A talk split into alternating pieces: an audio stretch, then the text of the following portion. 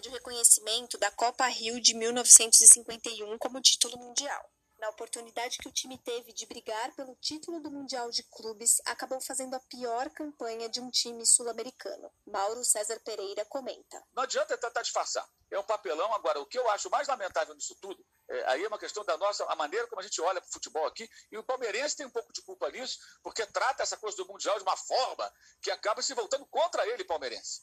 Aí eu falo de todos os palmeirenses, quase, praticamente todos, né? Talvez um ou outro pense diferente ou age de forma diferente. Vala-se tanto no Mundial, 51, essa coisa toda, que com o Palmeiras é pior do que com outros clubes quando não consegue ah. êxito naquela competição. E aí o que acontece? O Palmeiras venceu a Libertadores, que há 21 anos, há mais de 21 anos perseguia, conseguiu o título, a torcida ficou eufórica, tudo maravilhoso. Aí 11 dias depois, 12 dias depois, vira meme. Quer dizer, olha que loucura, gente. Você pega o título maior do nosso continente e ele fica em plano secundário porque empatou com o time do Egito, não ganhou do time do México.